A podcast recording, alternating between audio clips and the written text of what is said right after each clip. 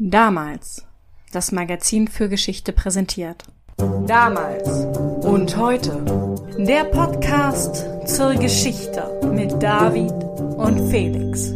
Felix, David. den Namen Beria haben wir ja schon mal fallen lassen. Kannst du dich erinnern, bei welchem Thema das war? Bei unserer Folge über Slansky, glaube ich. Richtig, in der Folge über den Slansky-Prozess. Und zwar ging es da um die Anschuldigung, Slansky habe in der Tschechoslowakei Beria-Methoden eingeführt. Der eine oder andere erinnert sich vielleicht. Ich erinnere mich jetzt jedenfalls schon mal. Das ist gut. Beria steht also zu Sowjetzeiten für ein System, das jeder sofort und überall mit seinem Namen verbindet. In der Folge über Assad Senior habe ich vor langer, langer Zeit einen alten Spiegelartikel vorgelesen, in dem der damalige syrische Geheimdienstchef als syrischer Beria betitelt wird.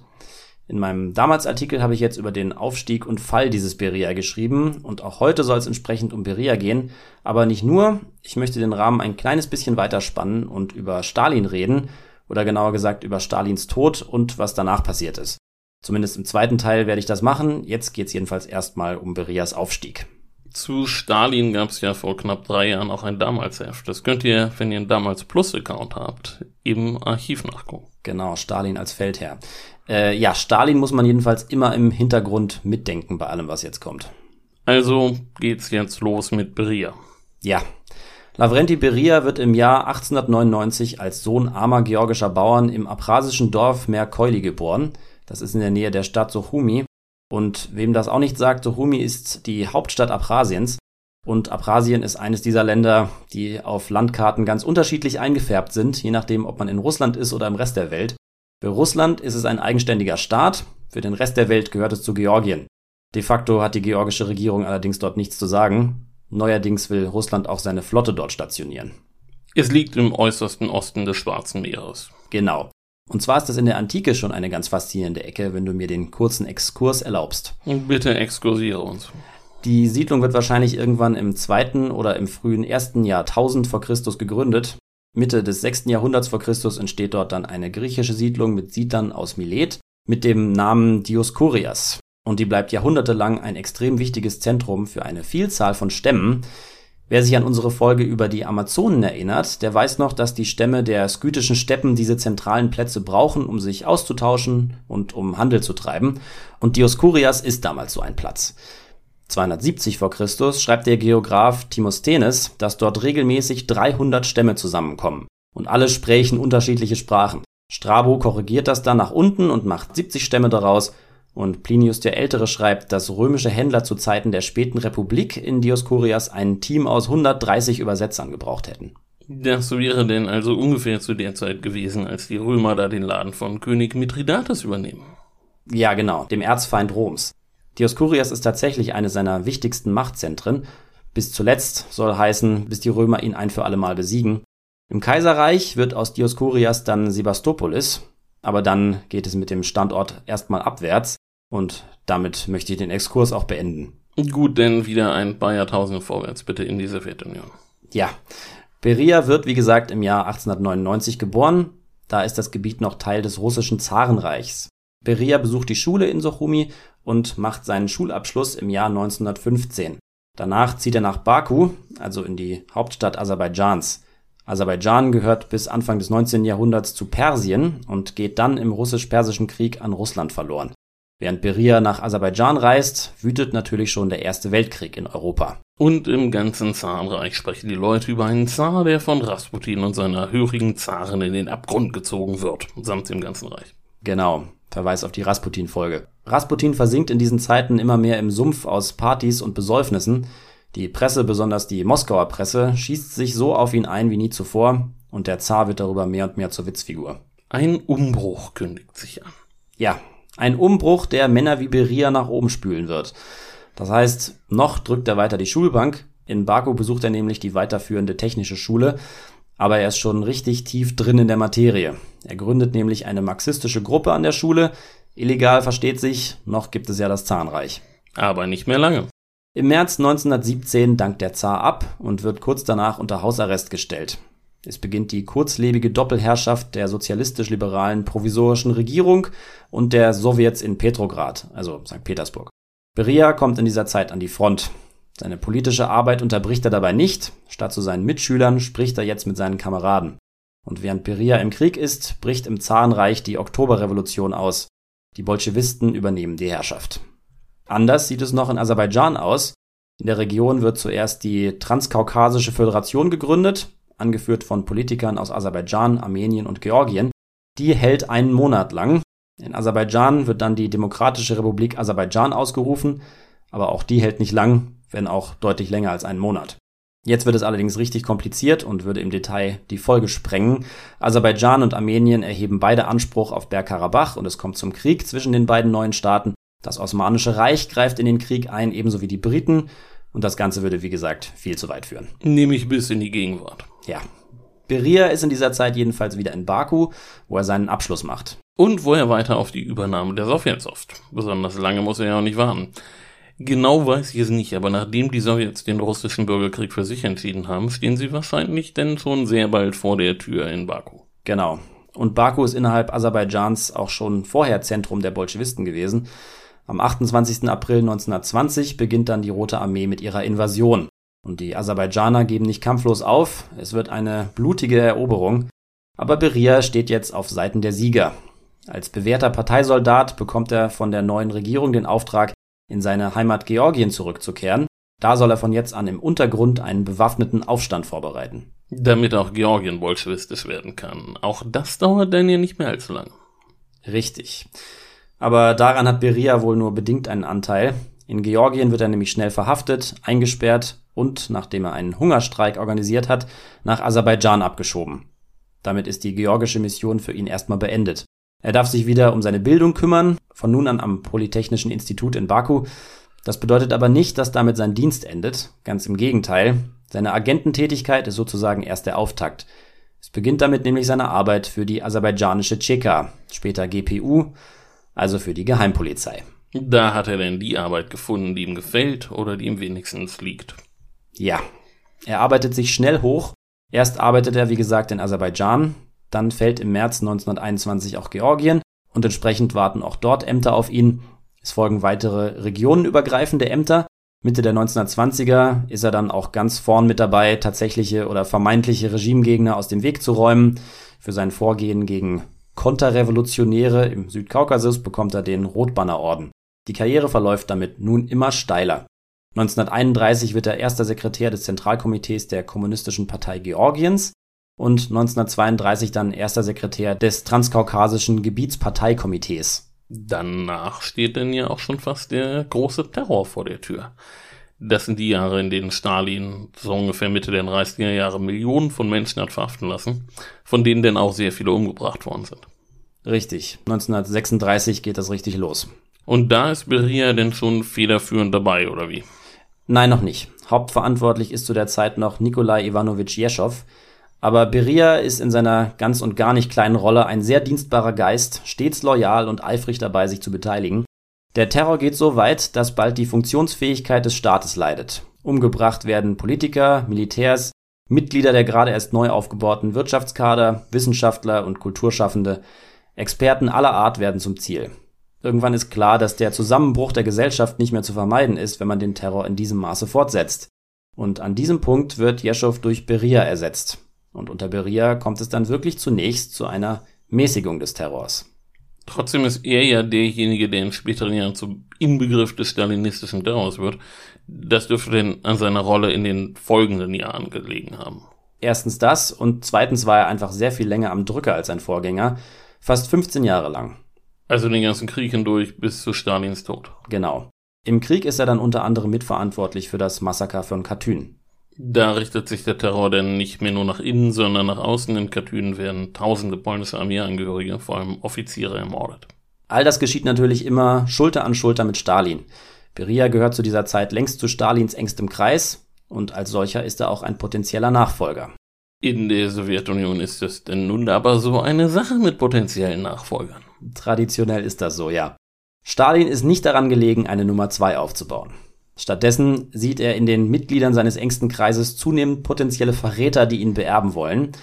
Es ist ihm lieber, wenn seine Unterstützer einander an die Gurgel gehen, und er greift immer wieder ein, um sicherzustellen, dass es auch so kommt. Das macht er beispielsweise, als er in kleinstem Kreis zwei Namen ins Spiel bringt. Im Falle seines Ablebens, so sagt er, soll der Leiter der staatlichen Planungskommission, ein Mann namens Wosnesensky, Regierungschef werden und ZK-Sekretär Kuznetsov soll Generalsekretär der Partei werden. Für Beria, genau wie für alle anderen Mitglieder der herrschenden Clique, ist das ein Tiefschlag. Sie sind damit praktisch enterbt. Und Wosnesensky und Kuznetsov sind gerade mal Anfang 40. Kuznetsov ist erst vor wenigen Monaten in die erste Reihe der sowjetischen Führung aufgerückt. Also ist das jetzt ganz eindeutig ein Versuch Stalins, sein mächtiges Umfeld zurechtzustutzen. Das ist ja immer schon ein Rezept von Alleinherrschern gewesen. Besser man stützt sich auf Emporkömmlinge, die zu 100% von einem abhängig sind. Richtig. Und die Paranoia, die sich irgendwann gegen einfach jeden richtet, ist ja auch typisch für Diktatoren. Die beiden stehen aber nicht völlig allein auf weiter Flur, sondern hinter ihnen steht die Leningrader Parteizentrale. Da kommen die beiden her und beide haben gute Kontakte zum Chefideologen der Partei, Andrei Alexandrowitsch Stanov. Ihre Stellung ist damit also keineswegs schwach. Das ändert sich allerdings 1948. Stanov kommt nach Moskau, hatte einen Herzinfarkt und stirbt. Fällt er dabei zufällig aus dem Fenster? Nein, das nicht. Aber sein Tod ist auf jeden Fall der Startschuss für Beria. Gemeinsam mit Georgi Maximilianowitsch Malenkov, einem weiteren Mitglied aus Stalins engstem Kreis, macht er sich an die Vernichtung der Leningrader Parteizentrale und der Fraktion, die daran hängt. Wosnesensky und Kuznetsov werden gemeinsam mit vielen anderen zum Tode verurteilt. Das ist denn ja sicher auch ein Zeichen an Stalin, wobei sich der wahrscheinlich einfach nur gefreut hat, dass sich die ambitioniertesten Politiker gegenseitig die Schädel einschlagen. Sicherlich. Stalin fährt auf jeden Fall damit fort, seinen Gefolgsleuten Steine in den Weg zu legen. Besonders in den letzten Jahren seines Lebens ist er zunehmend paranoid und will jeden potenziellen, eingebildeten oder frei erfundenen Verrat im Keim ersticken. Dabei wendet er sich auch gegen diejenigen, die ihm wirklich zu 100% ergeben sind, zum Beispiel gegen Molotow. Molotows jüdische Frau Polina lässt er ins Arbeitslager deportieren und Molotow selber jagt er aus dem Amt. Molotow verteidigt Stalin bis zu seinem Lebensende und kann bis zuletzt nicht verstehen, warum Stalin sich gegen ihn gewandt hat. Richtig. Über diese Episode hatten wir ja schon mal in der Folge über Golda Meir kurz geredet. Stimmt. Da hattest du erzählt, wie Golda Hilfe von Polina bekommt, als sie in die Sowjetunion reist. Genau. Überhaupt ist Stalin ja in seinen letzten Jahren zunehmend auch antisemitisch aufgetreten. Auch darüber hatten wir damals schon mal geredet. Ja, so kann man das auf jeden Fall sagen. Zu erwähnen wäre auch die sogenannte Ärzteaffäre, bei der Stalin jüdischen Ärzten vorwirft, politische Morde begangen zu haben, ohne jeden Beweis wohlgemerkt. Jedenfalls schlägt Stalin wild um sich. Keiner ist vor ihm sicher und auch Beria erwischt es. Stalin erfindet die sogenannte Mingrelische Verschwörung. Mingrelien ist die Heimatregion Berias in Georgien. Nach der wird jetzt die vermeintliche Verschwörung benannt, weil die Beschuldigten alle aus der besagten Region stammen. Beria selber kommt zwar mit heiler Haut davon, aber viele seiner Unterstützer und Gefolgsleute werden ausgeschaltet. Er selber weiß spätestens jetzt, dass er angezählt ist. Er steht sozusagen von jetzt an unter Generalverdacht Stalin kann ihn jeden Moment beschuldigen und umbringen lassen. Eigentlich ist das ja die beste Methode, denn auch echte Verschwörungen zu produzieren, aber lange lebt Stalin denn ja sowieso nicht mehr, Verschwörer kommen nicht mehr zum Zug. Ja, wir nähern uns jetzt seinem Ende. Aber Richtung Ende wird es keineswegs ruhiger. Stalin holt jetzt wirklich zu einem finalen, vernichtenden Schlag gegen seine gesamte alte Garde aus. Einer seiner letzten Erlässe ist die Vergrößerung des Politbüros, das nun nicht mehr elf, sondern 25 Mitglieder hat. Die Macht der alteingesessenen Führungsriege soll unter dem Druck loyaler Aufsteiger auf ein Minimum reduziert werden. Möglicherweise plant Stalin in diesen Tagen eine weitere Säuberung, soll heißen die Vernichtung des gesamten Politbüros. Aber soweit kommt es dann ja nicht mehr. In der Nacht vom 28. Februar auf den 1. März 1953 veranstaltet Stalin, wie so oft, ein herbes Besäufnis mit seinen Leuten. Khrushchev, Malenkov, Bulganin und Beria sind mit von der Partie. Es wird gesoffen bis 4 Uhr morgens. Danach ist Stalin allein. Zur Mittagszeit am nächsten Tag rechnen seine Bediensteten damit, dass ihr Chef eigentlich jeden Moment aufstehen müsste, aber in seinen Gemächern tut sich nichts. Jetzt zeigt sich, was für eine Atmosphäre der Angst Stalin geschaffen hat. Stundenlang traut sich nämlich niemand in sein Zimmer, weder Diener noch Leibwächter, einfach weil sie Angst haben, selber einer Verschwörung beschuldigt zu werden oder sonst irgendwie seiner Willkür zum Opfer zu fallen.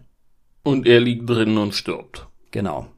Das ist schon bemerkenswert. Da hat er sich dermaßen auf die eigenen Leute eingeschossen, dass ihm denn im entscheidenden Moment niemand zur Hilfe kommt. Ja, zehn Stunden lang passiert gar nichts. Um 22 Uhr ringen sich die Wachleute dann dazu durch, nachzusehen. Stalin liegt auf dem Boden in seinem Urin. Er ist bei Bewusstsein, kann aber nicht sprechen. Seine Gefolgsleute werden kontaktiert. Zuerst erscheinen Malenkov und Beria wieder auf der Bildfläche. Sie befehlen den Bediensteten abzuwarten und nicht zu telefonieren. Am nächsten Morgen kommt dann auch Khrushchev vorbei. Als irgendwann auch Ärzte zu Stalin vorgelassen werden, können die nur noch feststellen, dass der Tod kurz bevorsteht. Zwei Tage später ist es dann soweit. Stalin ist tot. Beria und Co. dürfte es nicht sehr geschmerzt haben, was man ja jetzt auch an ihrem Verhalten merkt. Ganz und gar nicht. Sie dürften ganz im Gegenteil überaus erleichtert gewesen sein. Gemeinsam treten sie jetzt die Herrschaft an. Vorläufig, gemeinsam zumindest. Und die ganze Welt sieht jetzt einen Umbruch in der Sowjetunion kommen. Man hat von Tauwetter gesprochen. Richtig. Nicht nur Stalins Bedienstete sind ja vor Angst gelähmt gewesen, sondern die ganze Gesellschaft. Im Grunde haben alle Sowjets während Stalins Terrorherrschaft versucht, bloß nicht allzu sehr aufzufallen. Die Willkür Stalins richtet sich ja wirklich gegen alles und jeden. Die Untertanen atmen also sozusagen kollektiv erleichtert auf. Und Stalins Clique, die natürlich genauso erleichtert ist, macht sich daran, sich von Stalin zu distanzieren. Noch ist nicht durch, wie weit diese Distanzierung gehen soll, aber auf eines kann man sich schnell einigen, der Terror darf nicht fortgesetzt werden. Oder er muss zumindest stark abgeschwächt werden. Die Willkür muss jetzt ein Ende haben. Genau. Gedacht war der Terror ja ursprünglich dazu, die Bevölkerung zu kontrollieren, aber der Haupteffekt ist eben längst eine Lähmung der ganzen Sowjetunion gewesen.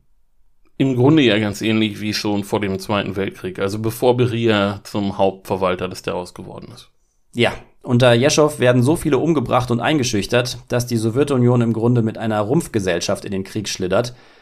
Und vor Stalins Tod herrschen dann wieder vergleichbare Zustände. Es herrschen Angst und Apathie, der Terror muss also weg und ganz vorne mit dabei ist Beria. Beria wird jetzt nämlich Leiter des Innenministeriums und er wirkt umgehend, dass diesem auch das Sicherheitsministerium einverleibt wird. Damit steht ihm nun also der gesamte Unterdrückungsapparat der Sowjetunion zur Verfügung. Also seine angestammte Domäne, in der er zu Hause ist. Klar. Entsprechend verwundert reagieren nun viele, als er sich gegen den eigenen Terrorapparat wendet. Er lässt zahlreiche Fälle prüfen und veranlasst bald darauf eine Amnestie, 2,5 Millionen Häftlinge werden freigelassen. Die Aufsicht über den Gulag soll von seinem Innenministerium an das Justizministerium übergehen, schlägt Beria vor, nicht die Auflösung der Lager wohlgemerkt. Molotows Frau Polina darf heimkehren und auch die Ärzte, die Stalin bei der gerade genannten Ärzteaffäre hat einsperren lassen, kommen wieder frei. Außerdem soll von nun an auf Gewaltanwendung gegenüber Gefangenen verzichtet werden und Geständnisse dürfen nicht mehr durch Folter erzwungen werden.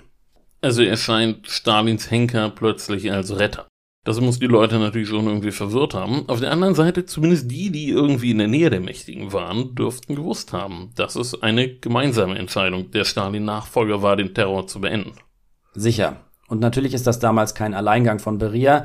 Ich habe ja gesagt, dass man vom Terror der Stalin-Zeit abrücken muss, ist Konsens in der neuen Regierung. Beria kann die Verstärkung des Terrors genauso gut managen wie die Reduzierung des Terrors. Als er in den 30er Jahren das Amt von Jeschow übernommen hat, ist es ja auch erstmal seine Aufgabe, den Terror herunterzufahren. Auch eine weitere Initiative Berias hat die volle Unterstützung seiner Ministerkollegen, und zwar Maßnahmen gegen den Personenkult. Es wird zum Beispiel verboten, bei Demonstrationen die Porträts von lebenden Parteiführern und Staatsoberhäuptern mitzuführen. Na klar, auch das richtet sich gegen ein Herrschaftsinstrument von Stalin. Ja, und darin besteht auch der wichtigste Konsens der neuen Herrscher. Es geht gegen Stalin. Was darüber hinaus alles geändert oder eben nicht geändert werden sollte, ist dann schnell Gegenstand neuer Konflikte. Wenn ich mal spoilern darf, am Ende geht ja bekanntlich Khrushchev als Sieger daraus hervor und für Khrushchev steht fest, alles bleibt wie es ist. Verstaatlichung der Industrie, Zwangskollektivierung und so weiter sind durch und kommen nicht wieder auf den Tisch. Und dabei bleibt es dann ja auch bis zu Gorbatschows Perestroika. Aber in dieser Übergangsphase ist das eben noch nicht ausgemachte Sache. Und als wichtigster Gegner Khrushchevs entpuppt sich Beria. Besonders zwei Themenbereiche sorgen zwischen den beiden schon früh für Stress. Erstens der Umgang mit der DDR und zweitens eine Reform im Innenministerium, die man Entrussifizierung nennen könnte. Fangen wir mal bei der 1 an. Was hat Beria mit der DDR vor? Er hat wohl vor, den sozialistischen Umbau der DDR zu stoppen oder zumindest zu verlangsamen. Er möchte Walter Ulbricht aus seinem Amt als Generalsekretär der ZK der SED drängen und mittelfristig will er die beiden deutschen Staaten außerhalb der Sowjetunion vereinen. Also will er die DDR letztlich loswerden. Scheint so.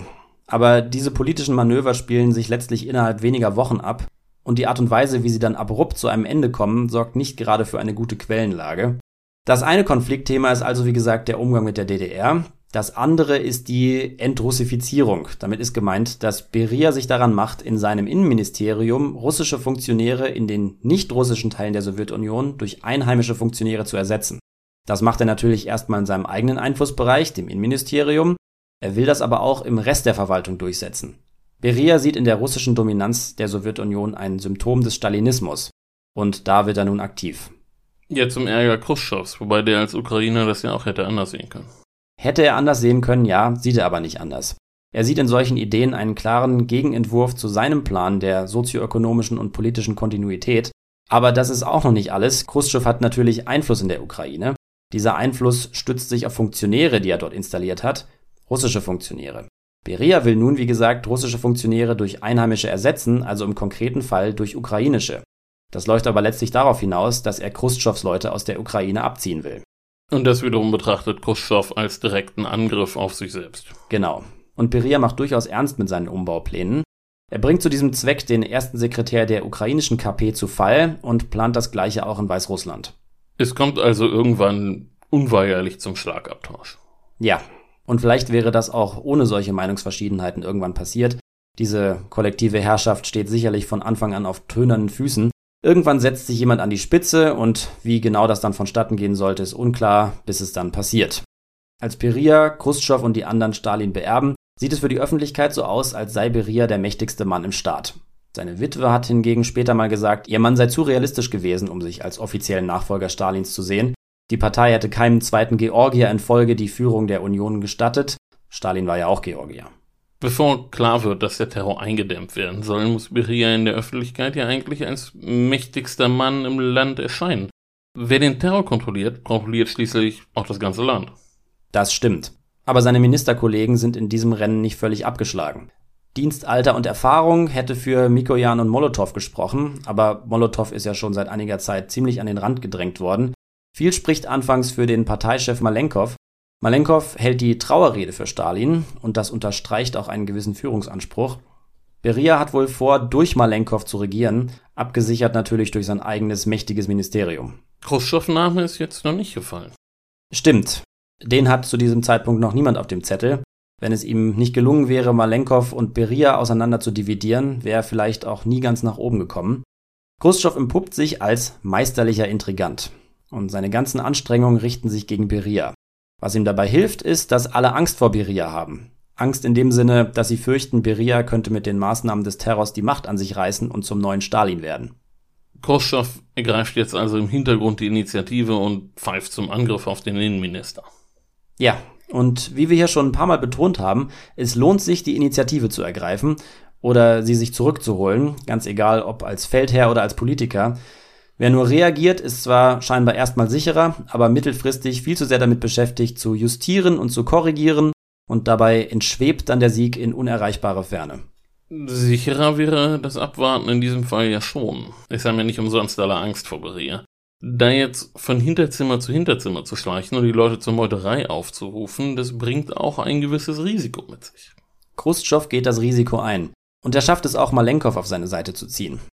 Am 26. Juni 1953 wird dann jedenfalls eine Sitzung einberufen, die Malenkov um 12 Uhr mittags eröffnet. 12 Uhr mittags, High Noon würde man im Western sagen. Ja, darauf wird es hinauslaufen. Eigentlich soll es um eine ganze Reihe von Themen gehen. Aber der eigentliche Grund für das Treffen ist ein Schlag gegen Beria. Wagen sich Khrushchev und seine Mann jetzt also aus der Deckung? Ja.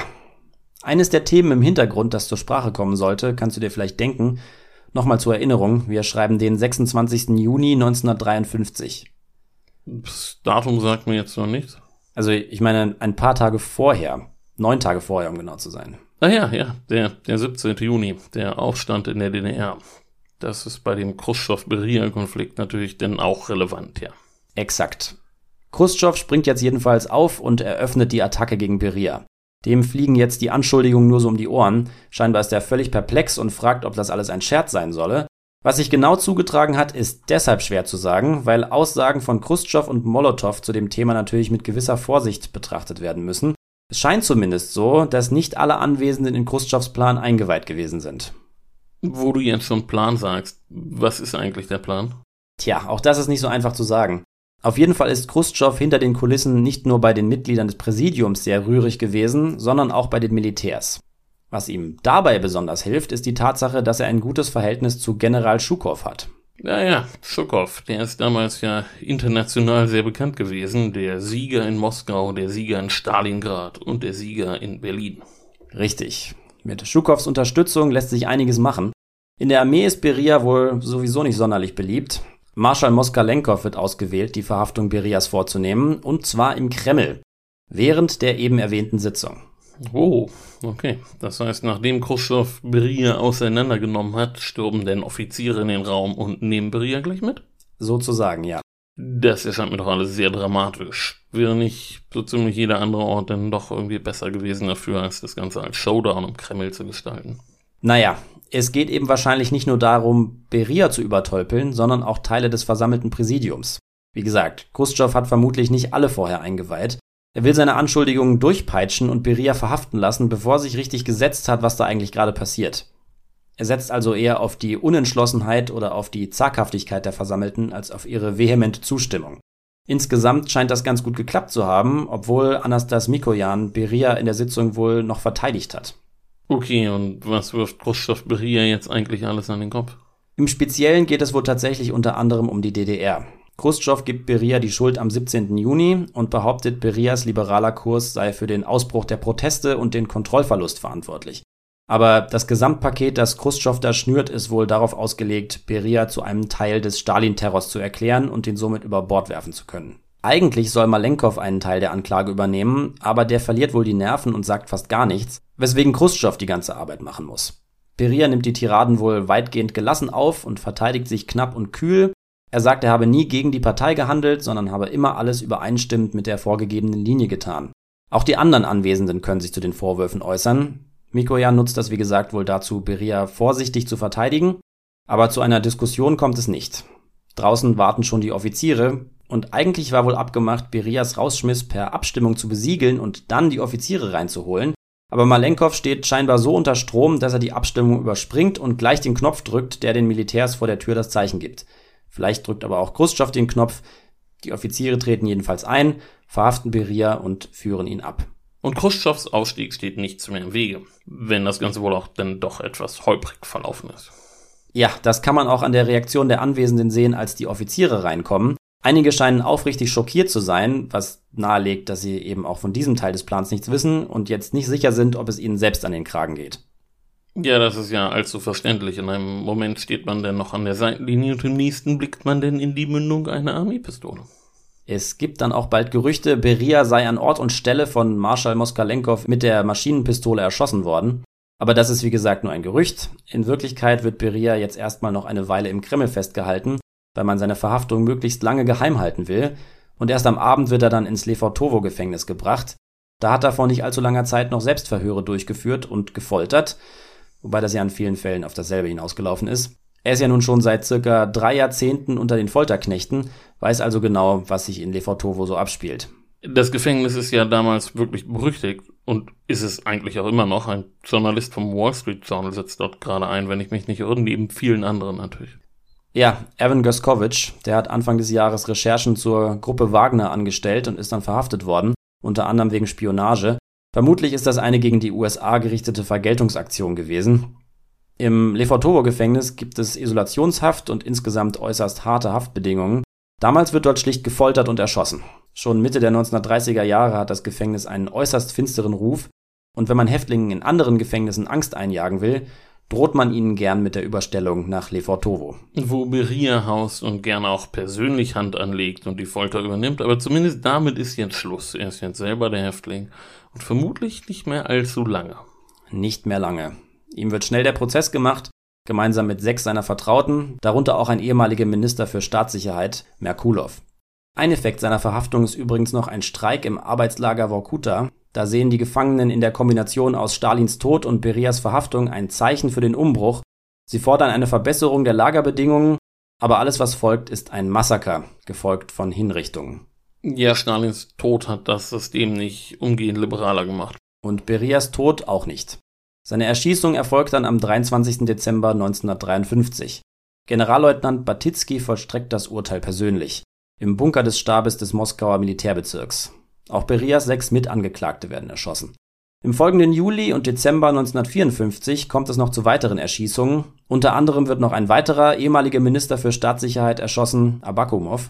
Damit ist der blutige Machtkampf dann aber beendet. Aber der Machtkampf geht ja trotzdem weiter. Khrushchev hat zwar seinen wichtigsten und akut gefährlichsten Gegner ausgeschaltet, aber ganz oben angekommen ist er jetzt noch nicht. Stimmt. Jetzt beginnt der Machtkampf zwischen Khrushchev und Malenkov. Der wird jetzt nicht mehr mit Erschießungen geführt, sondern mit politischen Programmen.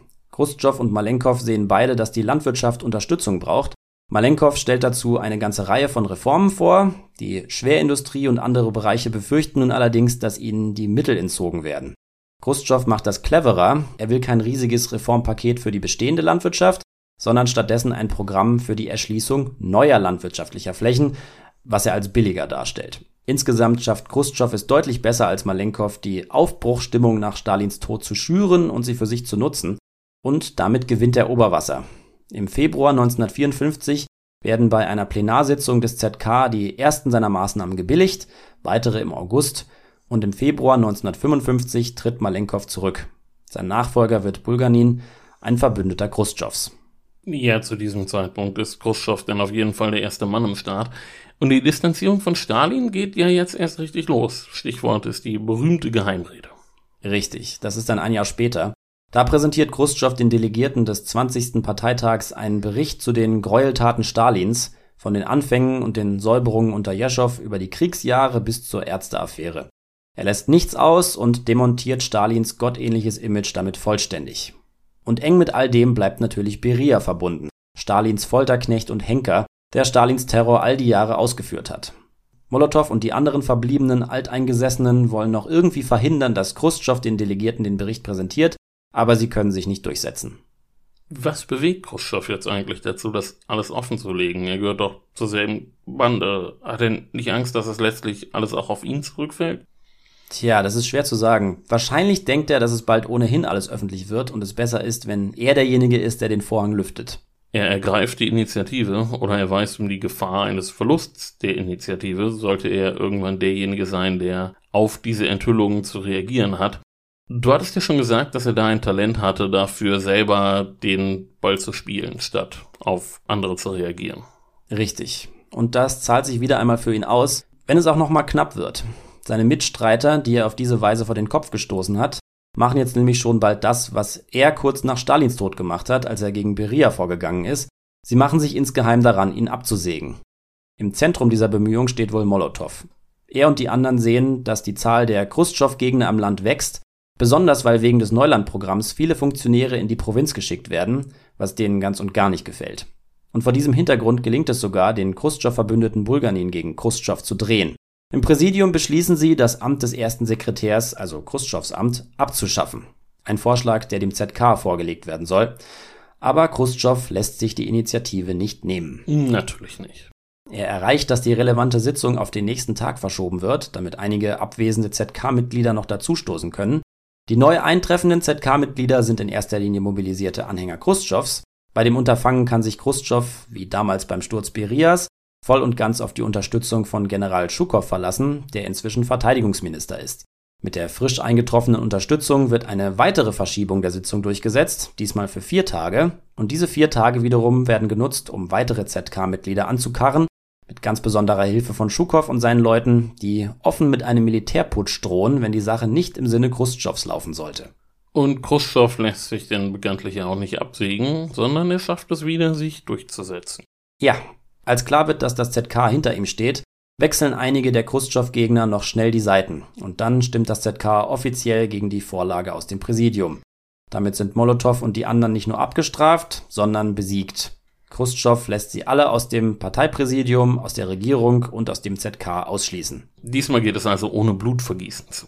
Ja, ohne Blutvergießen. Zum ersten Mal seit Lenin gibt es einen solchen Einschnitt im Führungspersonal, ohne dass dabei jemand erschossen wird oder im Arbeitslager landet.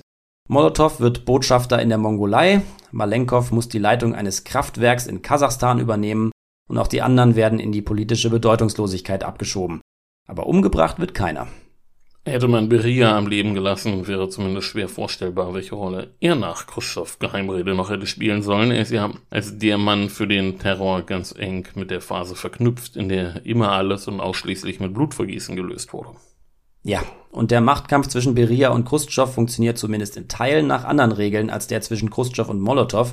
Von Beria bleibt, wie anfangs erwähnt, seine Assoziation mit dem Terror der Stalinzeit. Deshalb wird im Zusammenhang mit Slansky von den Beria-Methoden gesprochen. Beria und der Terror sind begrifflich miteinander verschmolzen. Im Lefortowo-Gefängnis erzählen die Wärter übrigens, dass der Geist von Beria noch immer durch das Gefängnis streift. Na, ganz reizend. Zum Abschluss sei gesagt, dass es zu diesen finsteren Themen, also nicht zum spukenden Beria, sondern zu Stalins Tod und den folgenden Ereignissen, einen gar nicht finsteren Film gibt, The Death of Stalin. Beria wird darin gespielt von Simon Russell Beale, Jeffrey Tambor spielt Malenkov, Steve Buscemi spielt Khrushchev und Michael Palin spielt Molotow. Wer also einen Weg sucht, über die Geschehnisse auch lachen zu können, der kann sich den ja mal ansehen. Damit wollen wir das Thema nun beenden und zum nächsten Teil der Folge kommen. Und zwar erinnert uns Herr Bergmann, der Chefredakteur von damals, jetzt noch einmal daran, was das Titelthema des aktuellen Damalsheftes ist. Unser aktuelles Thema heißt Juden in der Diaspora. Es geht also darum, wie es dazu kam, dass die Juden zunehmend in alle Welt zerstreut wurden. Diese Zerstreuung und nichts anderes heißt Diaspora, hat ihre Wurzeln in der Antike. Das ist ja auf geradezu beklemmende Art aktuell. Nach dem brutalen Überfall der Hamas und der erwartbar harten Antwort Israels blickt die Welt gerade erneut auf den Nahen Osten. Es ist natürlich Zufall, dass damals gerade jetzt mit diesem Thema kommt, oder? Ja klar, sowas können wir als Monatsmagazin nicht auf die Schnelle produzieren. Dafür sind wir mit einem Vorlauf von rund einem halben Jahr, bis es ein Titelthema von der Idee bis ins Heft geschafft hat, nicht aufgestellt. Aber unser Thema ist tatsächlich aktuell, indem es aus historischer Perspektive erklärt, warum die Juden in Israel ebenso wie Menschen jüdischen Glaubens weltweit sich dem Heiligen Land und seiner Metropole Jerusalem so untrennbar verbunden fühlen. Worum geht es denn im Heft genau? Unsere Erzählung greift weit zurück. Zweimal in der jüdischen Geschichte ist der Tempel in Jerusalem, das zentrale Heiligtum der Juden, zerstört worden. Einmal bereits 587 vor Christus durch Nebukadnezar II., der anschließend einen Teil der jüdischen Oberschicht nach Babylonien verschleppte. Das ist das berühmte babylonische Exil und ein zweites Mal während des jüdischen Aufstands gegen Rom im Jahre 70. Im Auftrag des Kaisers Vespasian belagerte und eroberte damals dessen Sohn Titus, später ebenfalls Kaiser Jerusalem. Bei den heftigen Kämpfen um die Stadt ging auch der Tempel in Flammen auf.